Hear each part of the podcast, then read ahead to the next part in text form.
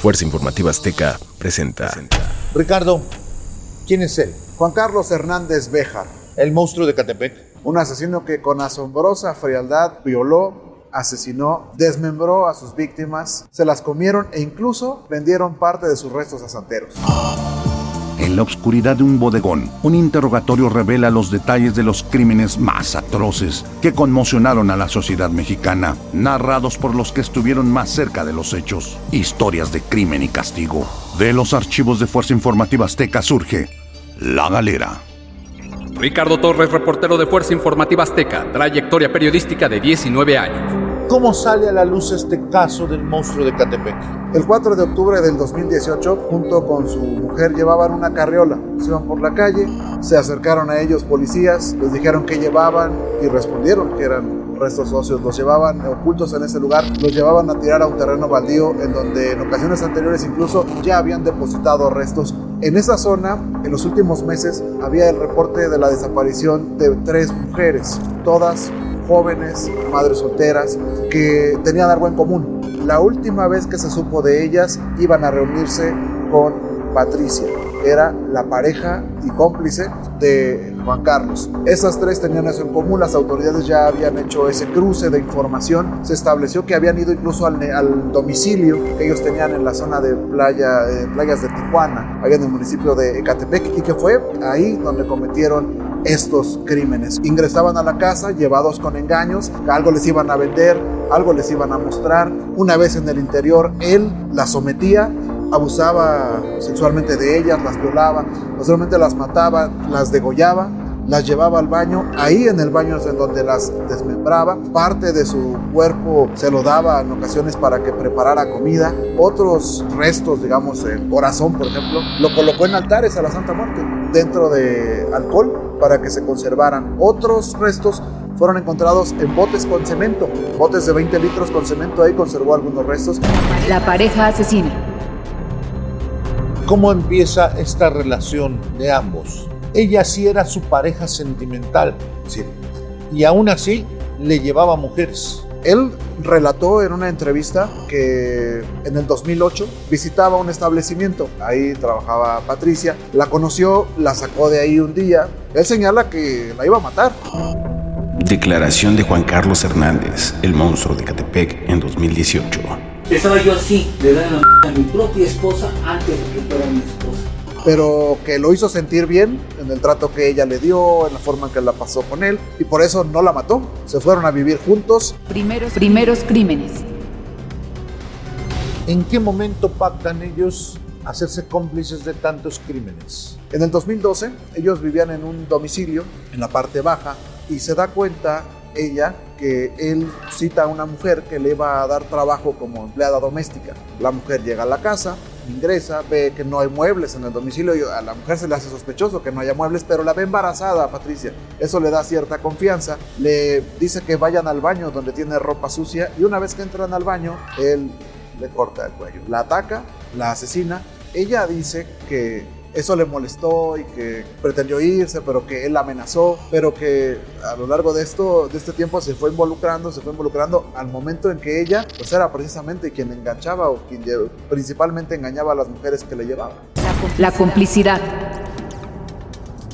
A partir de este primer suceso es cuando ella se erige como una reclutadora. Ella se quedó pues para apoyarlo, digamos, en esta situación, porque pudo haberse ido, ¿no? Desde el primer asesinato pudo haber denunciado, pudo haberse separado de él. Continuó a su lado. Ambos decían vender perfumes, ropa, celulares usados para llevar a, mujeres. Fue a través de, eso, de esas citas y de esa relación que ella llevó con varias de sus víctimas que les dieron seguimiento y que, finalmente fueron detenidos.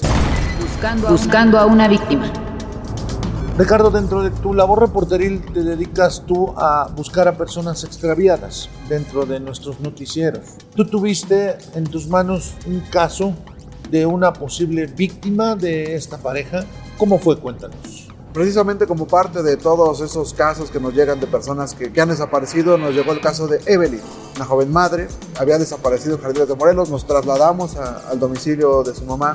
Antes de que el caso saliera a la luz pública. Sí, antes de nosotros la nota la presentamos en agosto y a él lo detienen en octubre. ¿Qué pasó con ella? Venía al cumpleaños de su hijo. Ese día iba a ir a comprar ropa para el cumpleaños de su hijo.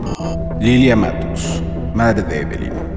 Sí, ella me dijo, ma, mañana voy a ir con la señora, voy a ir por la ropa de Diguito, incluso y hasta se puso la mano y dijo, voy por la ropa de Diguito. Regresaría a su domicilio para encontrarse con su ex esposo y por la tarde ir a comprar todo lo que iban a ocupar para el festejo del día siguiente. Pero ella jamás regresó. Diego Arias, esposo de Evelyn. Pues mi hijo eh, aún me preguntaba el, día que sí íbamos a festejar su cumpleaños aunque no estuviera su mamá. ¿Qué había dicho ella? Que iba a ir a ver a Patricia, que ella le iba a vender la ropa del niño, ingresó a este domicilio, la violó, la desmembró, su corazón lo, lo ofrendó a, a la Santa Muerte y también eh, comieron de ella.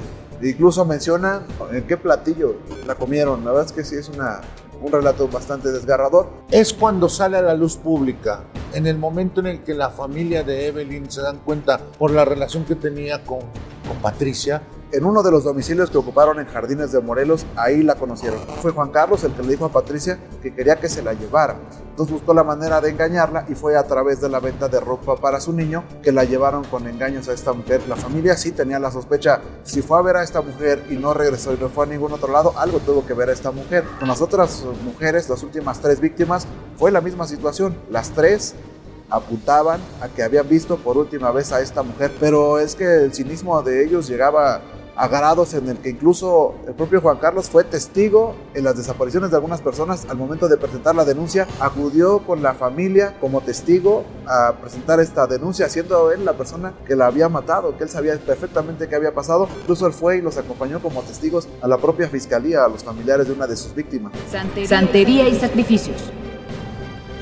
También llegaron a ofrecer restos humanos a los santeros. ¿Cómo se establece esto en las investigaciones? Fue parte de las declaraciones de Patricia, ella fue la que mencionó y también se encontraron en el momento que las autoridades hicieron el cateo. Entran las autoridades y ¿qué encuentran dentro de este domicilio? Encuentran los botes de 20 litros con cemento en donde había restos, encuentran precisamente este corazón, porque lo que ponía ahí eran los corazones que ofrecían a la Santa Muerte. Incluso en el refrigerador tenían todavía parte de los restos y otros que habían ido a tirar y que fue en el momento que ellos son asegurados.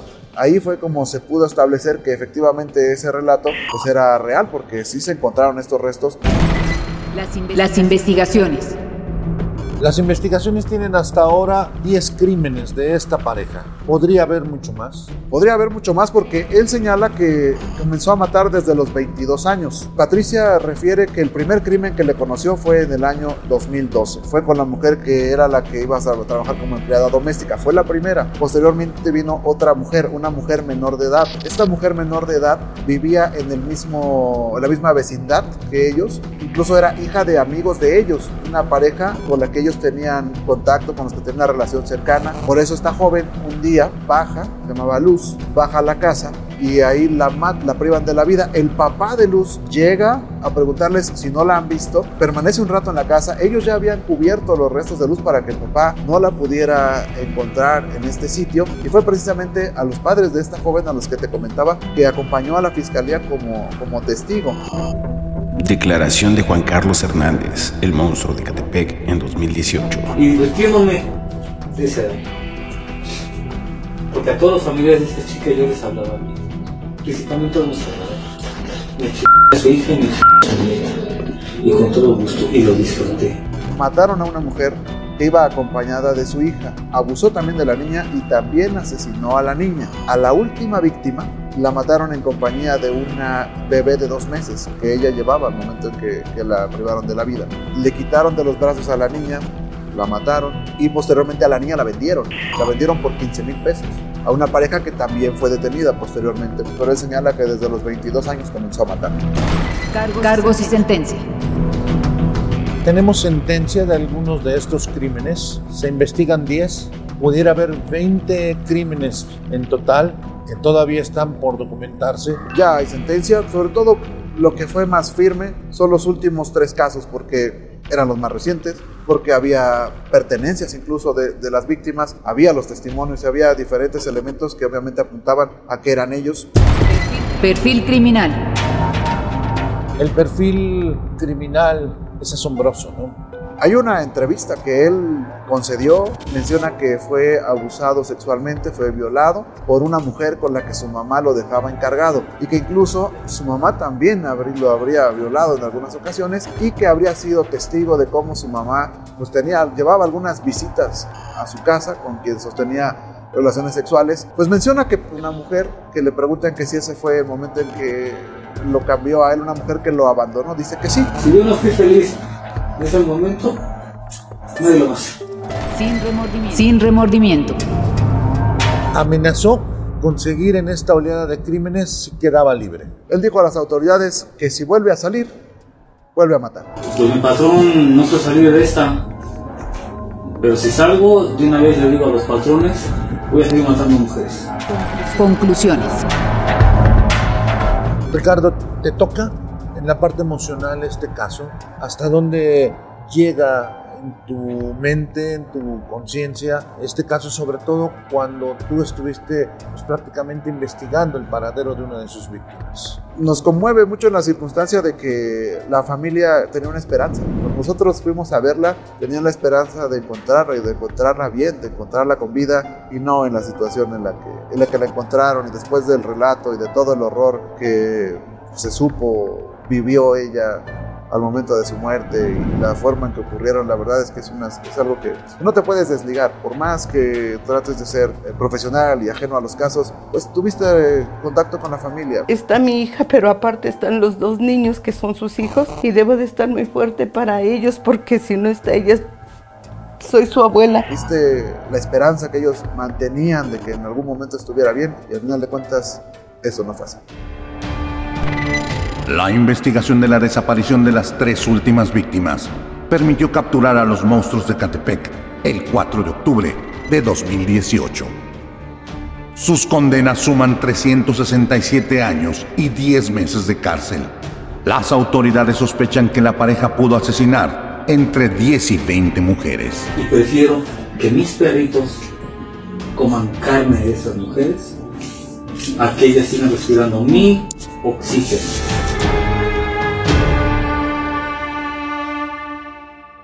Somos líderes en información digital.